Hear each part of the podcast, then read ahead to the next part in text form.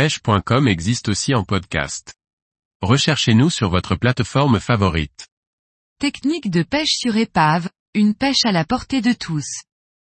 Par Benjamin Le Provost. La pêche sur épave permet de sortir de beaux poissons dont certains très gros lieux jaunes. Mais comment s'y prendre pour assurer sa dérive? Comment choisir le matériel adapté et bien l'animer? Tous les conseils pour bien pêcher sur épave pour vous offrir de belles prises.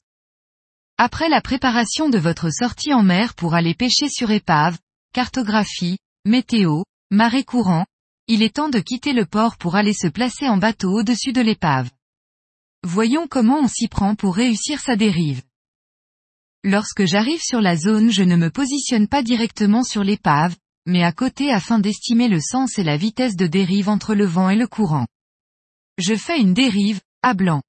Par expérience, les plus beaux poissons se font sur les premières dérives, il serait donc dommage de ne pas pêcher correctement dès le premier passage à cause d'un mauvais positionnement du bateau.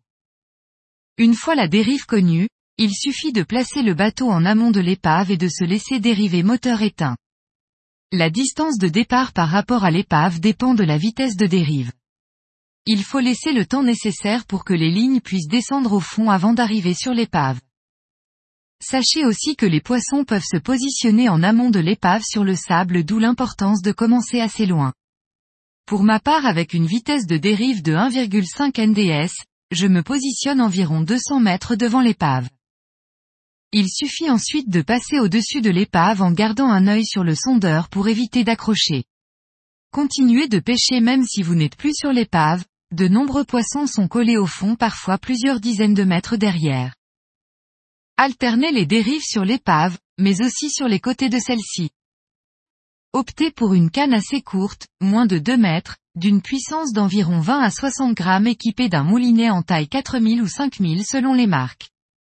Une tresse de 20 à 25 livres et un fluorocarbone en 40 centièmes fera l'affaire. Il n'est pas utile d'utiliser du matériel trop puissant, le plaisir ne sera pas le même. Pour ma part, J'utilise soit un ensemble casting avec un Blank North Fork Composite, SJ606, distribué par Rodaus avec un moulinet Tika Victor, à droite, soit un ensemble spinning avec encore un Blank North Fork Composite et un Tika Talisman 4000, à gauche. Ces deux moulinets ont un point commun primordial, un gros ratio c'est-à-dire un mètre et plus de récupération par tour de manivelle.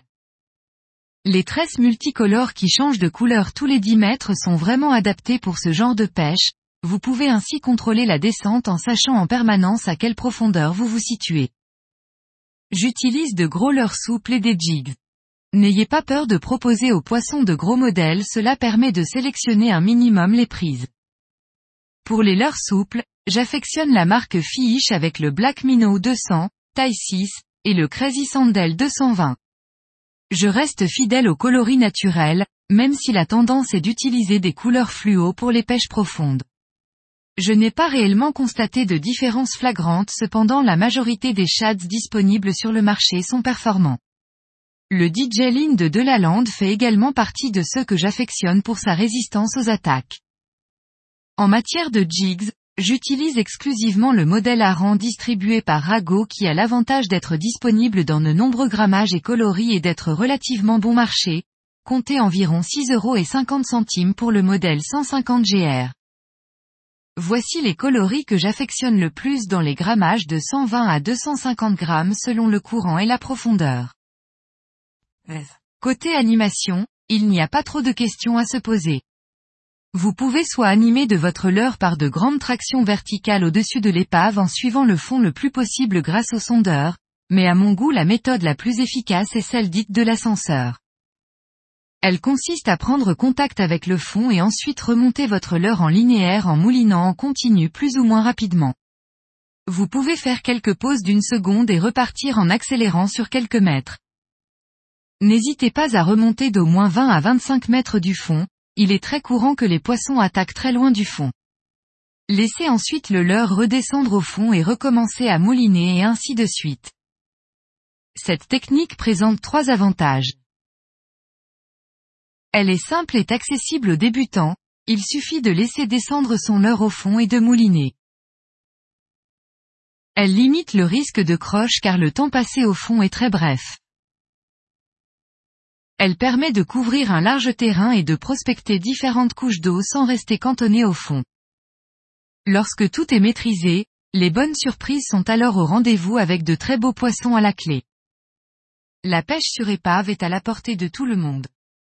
Elle est relativement simple en ce qui concerne la technique et le matériel. Le plus difficile est de trouver les épaves qui abritent les plus beaux poissons.